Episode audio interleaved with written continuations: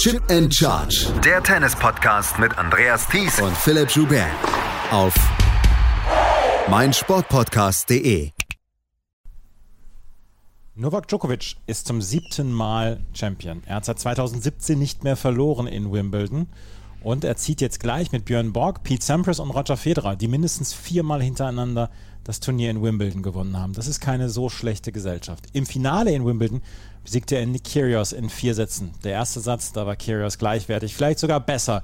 Ab dem zweiten Satz übernahm Novak Djokovic. Und das nach diesem Jahr 2022, wo er nicht in die USA einreisen durfte, wo er deportiert worden ist damals in Australien, wo er vielleicht in, nach, in die USA noch nicht einreisen kann im August zu den US Open. Das wissen wir zu diesem Zeitpunkt noch nicht.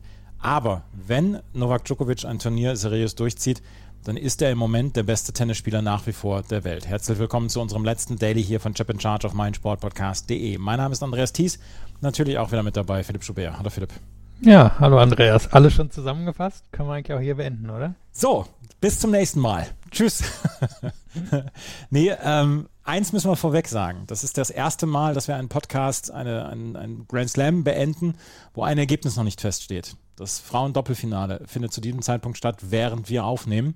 Wir können leider das Ergebnis nicht nachreichen, beziehungsweise wir werden es auf Twitter nachreichen, aber es gibt leider Zeitprobleme, sodass wir nicht warten können bis zum Ende des Doppels, des Frauendoppels und deswegen können wir nur über das Herren-Einzel hier heute sprechen. Das tut uns leid. In, bei den News Open versprechen wir, machen wir es wieder besser. Kommen wir zu Novak Djokovic und Nick Kyrgios. Ja, ich habe es gerade eben gesagt, zum vierten Mal hintereinander hat er Wimbledon gewonnen. Am 11. Juli 2017 hat er das letzte Mal in Wimbledon verloren. Da war natürlich das eine Pandemiejahr dabei, wo Wimbledon nicht ausgetragen worden ist, aber es gibt keinen besseren Wimbledon-Spieler momentan als Novak Djokovic. Und wir haben immer gesagt, ja, Roger Federer ist der König in Wimbledon. Ja, der König muss vielleicht abdanken und es gibt einen neuen König. Gibt vielleicht ihn schon seit längerer Zeit. Naja, er wird wahrscheinlich der König der Herzen bleiben. Davon ja. gehe ich jetzt einfach mal aus. Aber Djokovic hat ihn ja auch im direkten Vergleich durchaus das ein oder andere Mal in Wimbledon geschlagen. Also ich glaube, wir können schon festhalten, dass er wahrscheinlich immer noch der wirklich bestspielende Tennisspieler aller Zeiten ist, aber jetzt am Ende der Beste ist, aber der Beste in Wimbledon ist. Das werden wir irgendwann mal die Geschichtsbücher entscheiden lassen. Sein Niveau ist extrem hoch und war auch heute zu hoch für. Nick Kyrgios hat gut gespielt und er hat insgesamt ein fantastisches Turnier geliefert. In der Weltrangliste bringt ihm das nichts, weil hier keine Weltranglistenpunkte verteilt worden sind. Wir sprechen gleich natürlich auch noch über seine Verbalausfälle und Verbalinjurien während des Matches, aber insgesamt glaube ich, war das für die Marke Nick Kyrgios kein so schlechtes Turnier, oder? Ja, Wahrscheinlich schon. Also ich meine, er konnte ja mal sein, sein großes Versprechen, was eben ist, dass er eigentlich zu den besten Spielern auf der Welt gehören müsste, konnte er jetzt mal untermauern. Er konnte es auf dem Rasen untermauern, da wo er sich ja in den Wochen vor Wimbledon zu den besten Spielern der Welt gezählt hat. Ich glaube, das können wir jetzt wirklich auch sagen, dass er zu den besten fünf bis zehn Spielern auf dem Rasen gehört und dass er das eben auch mal in der Praxis bestätigt hat. Er hat ja ein sehr großes Match bekommen gegen Novak Djokovic. Er hätte fast noch ein großes Match bekommen gegen Rafael Nadal im Halbfinale, hätte dort wahrscheinlich Chancen gehabt zu, zu siegen, wenn die beiden gegeneinander gespielt hätten. Also er hat zumindest dahingehend wirklich mal ein bisschen unterstrichen, was ja bisher eher Theorie gewesen war. Kommen wir zurück zu Novak Djokovic, der dieses Turnier gewonnen hat. Ich habe es eben schon gesagt, es war ein bislang ziemlich bescheidenes Jahr für Novak Djokovic. Und das liegt nicht unbedingt nur an seinem sportlichen an seinen sportlichen Dingen, die er geleistet hat. Er ist nicht geimpft, deswegen durfte er nicht nach Australien einreisen, beziehungsweise ist damals zu dem damaligen Zeitpunkt illegal eingereist. Es gab eine ziemliche Posse rund um seine Abschiebung aus Australien. Er durfte auch nicht in die USA einreisen, war also nicht dabei in Indian Wells und Miami, hat dann in Indian Wells aber so lange gewartet, bis er rausgezogen hat, dass er sogar noch gesetzt war. Ähm, er hat in, bei den French Open hat er ein eher schwaches Match gehabt gegen Rafael Nadal. Er hat hier dann aber gezeigt, wenn er fokussiert ist, wenn er sich zu 100% vorbereiten kann auf so ein Turnier, dann ist er nach wie vor der beste Spieler der Welt und vielleicht dann auch der beste Spieler ever, können wir dann auch sagen. Ja, wie gesagt, die Diskussion werden wir wahrscheinlich mal ein paar Jahren haben, wenn sie alle durch sind mit ihrer Karriere. Aber ich habe ja gerade schon gesagt, der Bestspielende ist ja wahrscheinlich schon der kompletteste Spieler, den wir je gesehen haben. So weit würde ich mich auch aus dem Fenster lehnen. Das ist vielleicht technisch nicht alles so wunderbar anzuschauen wie bei anderen Größen der Tennisgeschichte. Manche von denen vielleicht auch noch spielen. Aber es ist so komplett, dass es halt unglaublich schwierig ist, an ihm vorbeizukommen. Und das umschreibt es ja wahrscheinlich, dass an ihm vorbeikommen. Wenn wir jetzt mal heute auf das Match gucken, es ist ja ein bisschen verlaufen, wie wir es jetzt in dieser Woche dreimal hatten. Der Gegner gewinnt den ersten Satz und bei jedem anderen Spieler, vielleicht mit Ausnahme von Nadal und unter Umständen Federer, würde man sofort sagen, oje, oje, oje, das könnte heute aber echt schief gehen. Und es ging natürlich nicht schief. Djokovic war in der Lage, einfach nochmal ein, zwei Schritte weiterzugehen in seinem Leistungsvermögen. Und hier am Ende dann doch ziemlich klar der bessere Spieler gewesen. Und das haben wir gesehen gegen Yannick Sinner, das haben wir im Halbfinale gesehen gegen Cam Norrie, das haben wir so häufig über die letzten zwei Jahre gesehen, wir hatten ja eine Statistik geteilt, ich glaube er ist jetzt seit der Beginn, äh, seit der Saison oder dem Beginn der Saison 2021 hat er eine Bilanz von 11 zu 2, wenn er den ersten Satz bei Grand Slam Turnieren verliert, also, der weiß wirklich exakt, wann er wie seine Leistung abrufen muss und mit der Leistung, die er im Land imstande ist zu leisten, kommt er ziemlich nah an eine Tennisperfektion ran. Und er hat jetzt seinen 21. Grand Slam gewonnen und das im Finale gegen Nick Kyrgios. Und da können wir jetzt dann mal auf das Finale eingehen. Es war das Match zwischen Novak Djokovic und Kyrgios, was wir vielleicht dann auch erwartet haben. Im ersten Satz, du hast es getwittert, war es so ein bisschen 90er Jahre Tennis, weil beide kamen, kamen durch ihre Aufschläge und ihre Aufschlagspiele sehr, sehr gut durch, aber irgendwann wackelte Novak Djokovic und wir haben es gesehen, er ist ein ja, langsamer Starter in diesen zwei Wochen gewesen in Wimbledon. Und wir haben es dann auch häufiger gesehen, du hast es gesagt, zum dritten Mal hat er seinen ersten Satz verloren und hat hier dann auch äh, zum 2 zu 3 seinen Aufschlag verloren. Und das war ein relativ klares Aufschlagspiel, was er dann auch noch verloren hat. Was hat Nikiras deiner Meinung nach besser gemacht, gerade im ersten Satz? Naja, also er hat etwas gemacht, wo Djokovic noch nie mit umgehen konnte. Und das war erstmal, dass er sehr gut serviert hat. Ist ja relativ schwer, seinen Surf zu lesen. Er ist einer von denen, wo der Ballwurf ungefähr immer an dieselbe Stelle hingeht und dann nicht unbedingt zu sagen ist, wo der auch am Ende landen wird. Das, das macht so schwer und er hat ja diese von vielen so beschriebene sehr smooth Bewegung beim Aufschlag. Das geht sehr schnell und sehr fein und ohne große Probleme kann der halt wirklich durchziehen und deswegen kann er auch so ein hohes Tempo beim Aufschlag gehen. Das fällt ja auch auf, dass wenn er konzentriert ist und es für notwendig hält, ein schnelles Tempo zu gehen, dann kann er ja so Aufschlagspiele in ein, anderthalb Minuten durchbringen. Und diesen Rhythmus, den konnte er im ersten Satz gehen. Und Djokovic, der ja vorher auch in zwei Matches noch nie einen Satz gegen ihn gewonnen hat, hat da es nicht geschafft, seinen Aufschlag zu lesen. Und das schafft er wirklich sonst gegen eigentlich jeden anderen Spieler. Also in der Geschichte hat er sich mit ganz wenigen schwer getan. Vielleicht mit einem Federer über lange Zeit. Und so ein bisschen war das hier eben auch Chaos, der das geschafft hat und dann in den Grundlinien-Duellen, bei denen man sagen muss, die waren relativ kurz im ersten Satz, da ist er drin geblieben. Und seine Rückhand war stabil genug, da ist Djokovic immer mal wieder draufgegangen, aber die war stabil genug. Er hatte ein paar Netzangriffe, die hat er sehr vernünftig rübergebracht. Djokovic hatte da noch nicht ganz sein Zielwasser getrunken und die eine Chance, du hast gesagt, die, die er hatte, die hat er genutzt und die hat er erzeugt, indem er halt ziemlich aufs Risiko gegangen ist. Also er hat auf 1540 gestellt, da waren ein, zwei Schläge dabei, da ist halt hohes Risiko gegangen, das musste gehen. Das ist so ein bisschen natürlich die alte Pete Sampras-Taktik. Wenn ich meinen Aufschlag immer durchbringe, kann ich halt groß Risiko gehen. Ist er gegangen, hat dann, glaube ich, bei 30, 40 schon einen Return gehabt, der ganz knapp im Ausgelandet war. Den hätte er schon holen können und dann den nächsten Punkt hat er geholt und kleine Unkonzentriertheit von Djokovic, Risiko gegangen von Kyrgios, dein Aufschlag hat den ganzen Satz funktioniert und so hat er sich quasi diesen Satzgewinn zusammengesetzt.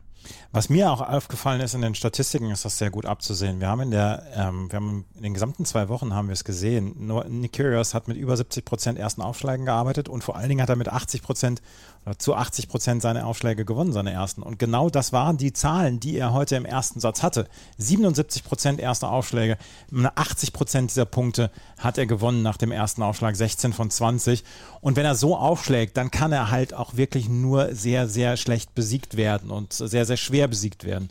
Und da hat er heute im ersten Satz quasi eine perfekte Aufschlagsleistung gebracht. Und die muss man halt dann über drei Sätze oder über vier oder fünf Sätze bringen. Und dazu war Nikiras nicht in der Lage. Und vor allen Dingen, Philipp, Novak Djokovic ist einer der besten Return-Spieler, die wir in der Geschichte erlebt haben. Djokovic hatte irgendwann diesen Aufschlag gelesen.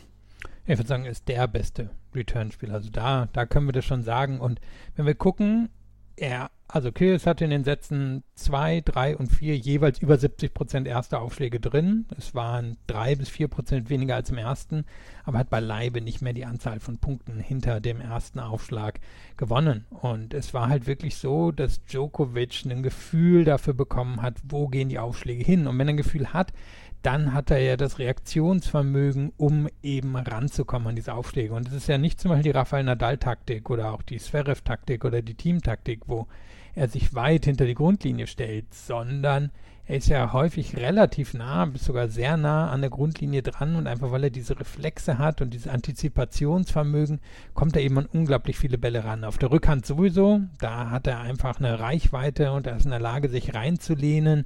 Wir haben heute dann auch ein paar Returns gesehen, die sind wirklich ganz flach, ähm, häufig in die Rückhandecke von Kyrgios reingegangen, auch wenn der zum Beispiel bei Surfen Volley ans Netz gegangen ist. Und auf der Vorhand war Kyrgios, äh, Entschuldigung, Djokovic dann heute auch sehr stabil.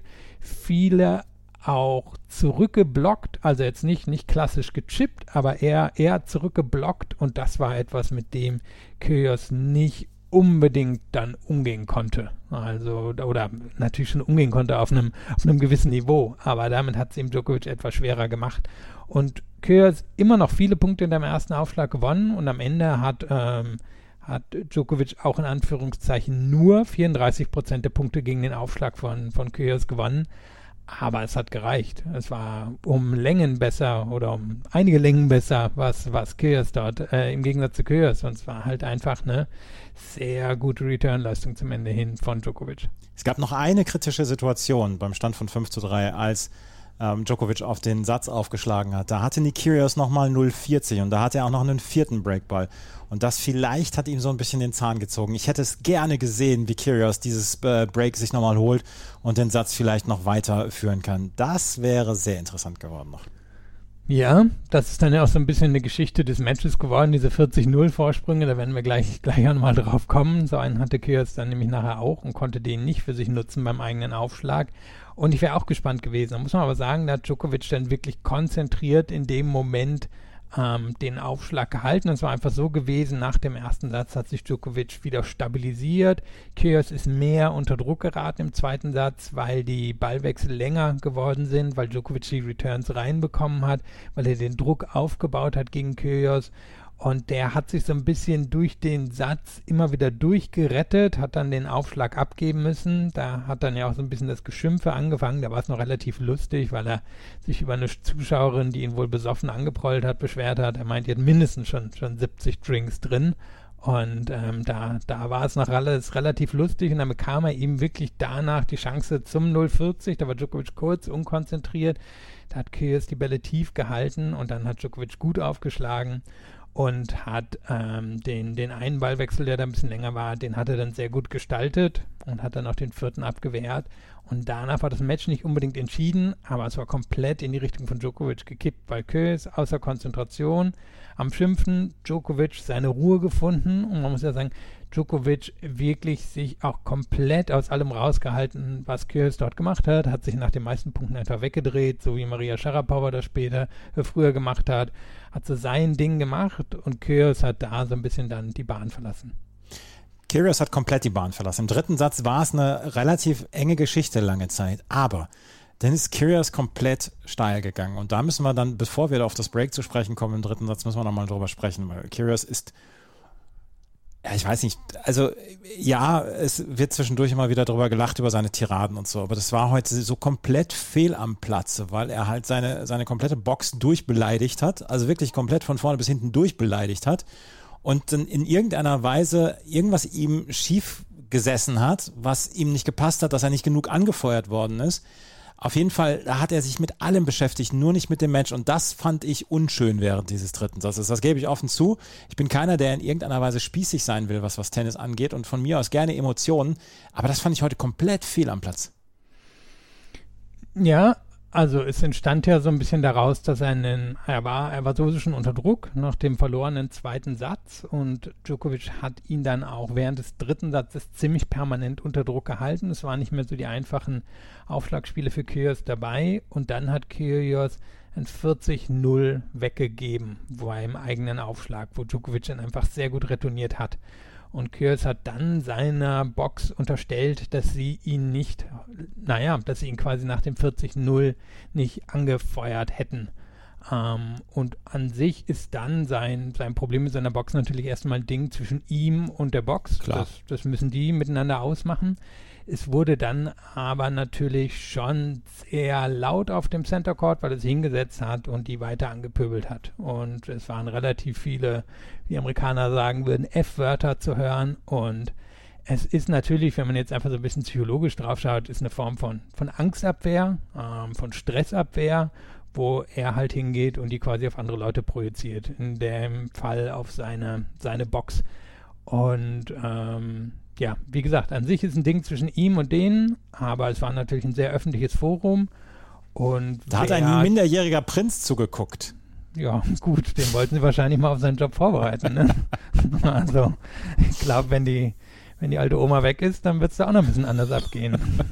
ähm, ja, aber also eben, da, da schlagen wirklich zwei Herzen meiner Brust, merkt man auch an meiner Antwort. Einerseits ist ein Ding zwischen ihm und seiner Box, auf der anderen Seite seine Aggressivität ist natürlich extrem unangenehm. Und dann ist aber auch einfach so, wahrscheinlich muss Tennis sich damit auseinandersetzen. Tennis kann halt nicht immer der, der Country Club Sport sein, sondern da gehört sowas dazu. Und da wird Tennis einen Umgang mitfinden müssen, wie, wie sie das machen wollen. Und der Schiedsrichter heute hat es weitestgehend ignoriert, hat ein, zwei Mal was gesagt, ihn sonst ignoriert. Und Kös hatte sich dann ja auch nach dem dritten Satz wieder gefangen. Jetzt müssen wir aber auf das äh, Aufschlagspiel noch zu sprechen kommen. Bei 4 zu 4 hat Nikiras 40 zu 0 gehabt und da hat er dann den Aufschlag abgegeben. Und das war dann am Ende wirklich der komplette Neckbreaker. Ja, war aber dann auch richtig gut von, von Djokovic gemacht. Dieses wirklich wegdrehen, sich überhaupt nicht damit beschäftigen, was Kyrgios auf der anderen Seite macht.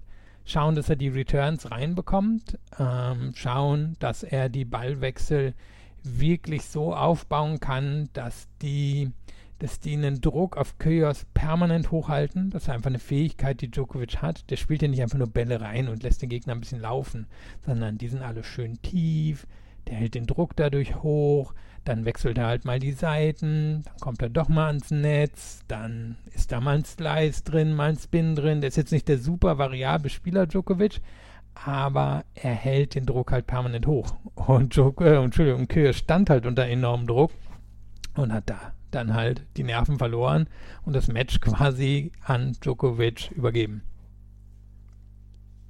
Djokovic gewann den dritten Satz und im vierten Satz, der ist eigentlich relativ schnell erzählt, weil beide haben ihre Aufschläge sehr, sehr klar gehalten. Es gab nicht einen einzigen Breakball bis zum Tiebreak. Und da hat dann Kyrgios so ein bisschen die Nerven verloren, weil er verlor er genau seine ersten drei Aufschläge, seine drei ersten, ersten Aufschlagpunkte.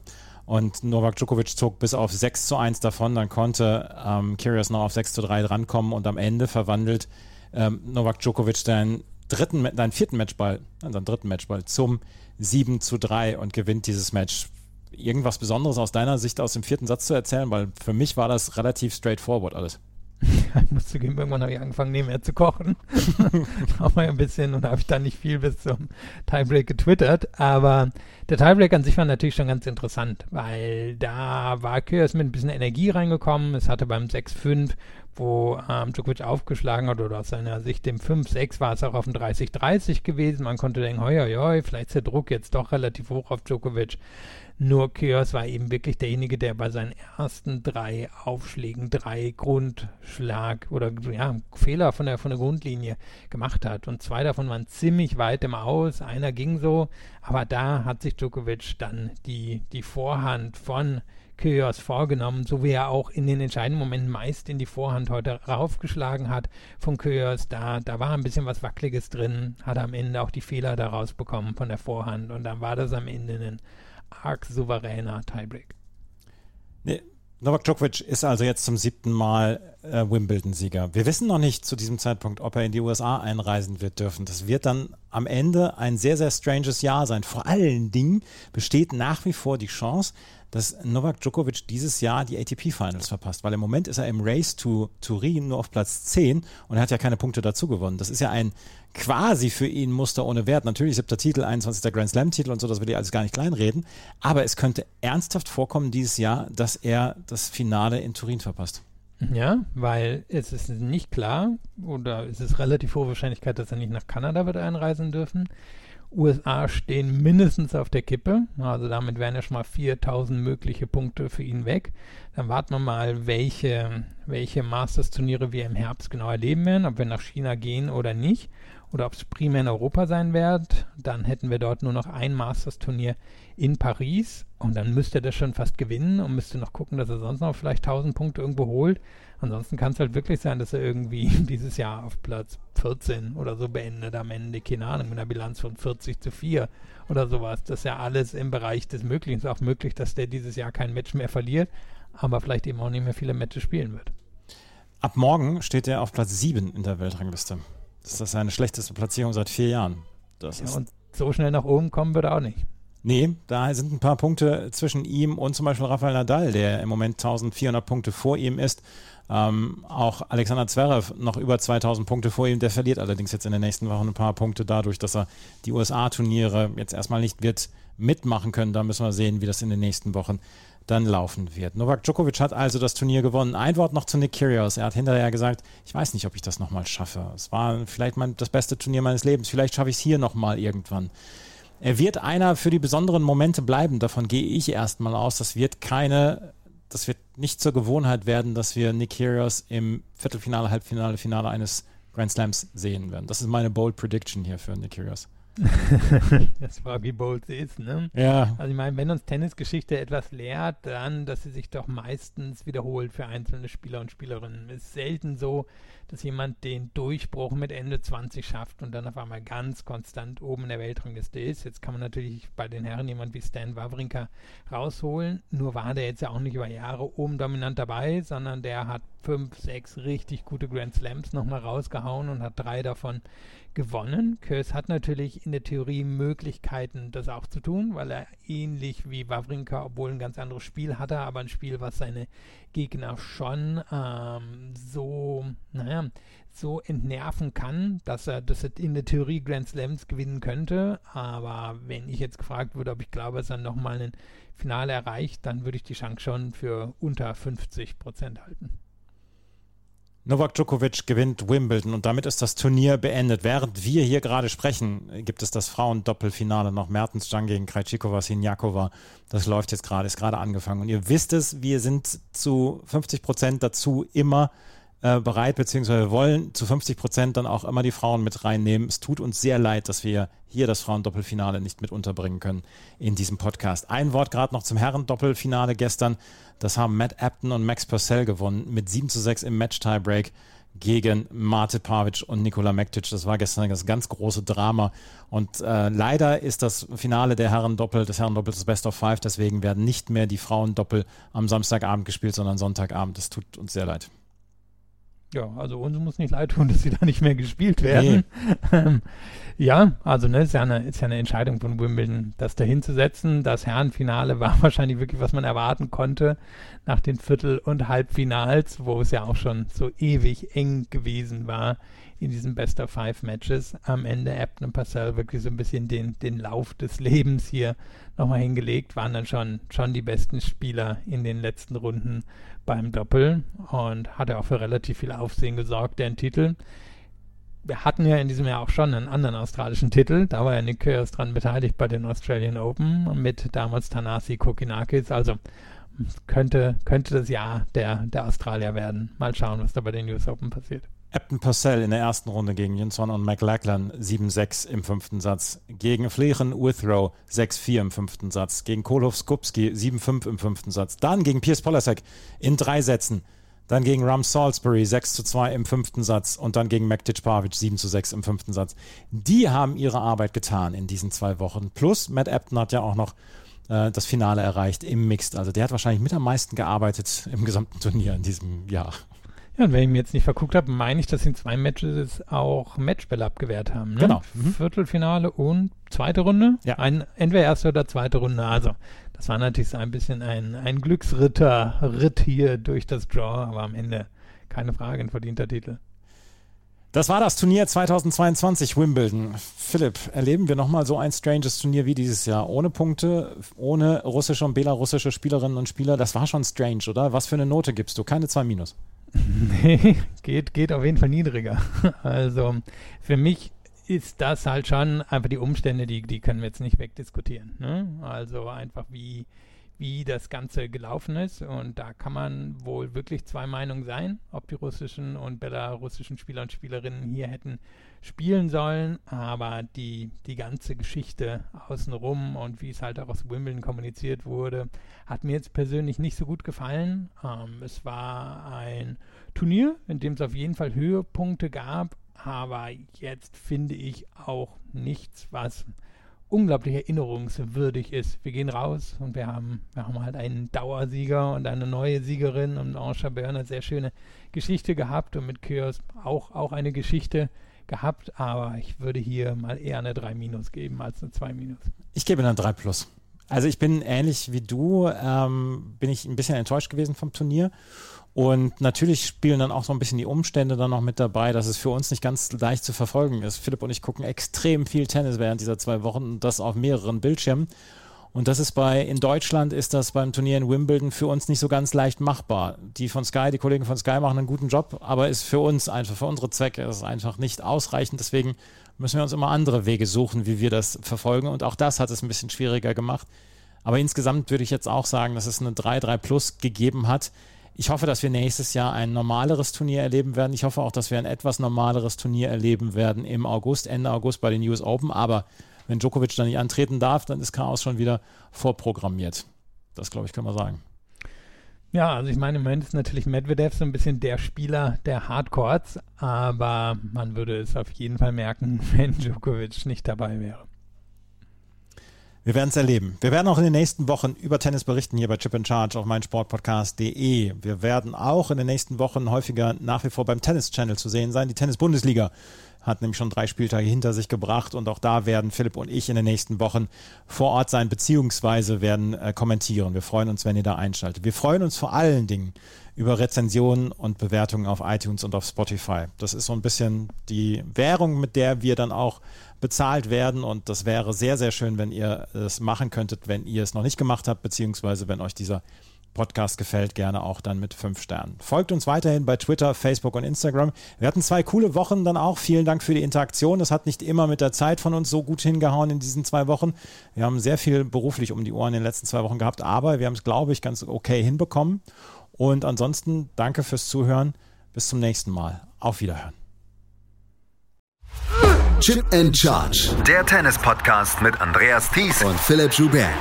Auf meinsportpodcast.de. Schatz, ich bin neu verliebt. Was? Da drüben. Das ist er. Aber das ist ein Auto. Ja, Mit ihm habe ich alles richtig gemacht. Wunschauto einfach kaufen, verkaufen oder leasen. Bei Autoscout24. Alles richtig gemacht. Wie baut man eine harmonische Beziehung zu seinem Hund auf? Puh, gar nicht so leicht. Und deshalb frage ich nach, wie es anderen Hundeeltern gelingt, beziehungsweise wie die daran arbeiten. Bei Iswas Dog reden wir dann drüber. Alle 14 Tage neu mit mir, Malte Asmus und unserer Expertin für eine harmonische Mensch-Hund-Beziehung, Melanie Lippisch. Ist was, Dog? Mit Malte Asmus. Überall, wo es Podcasts gibt.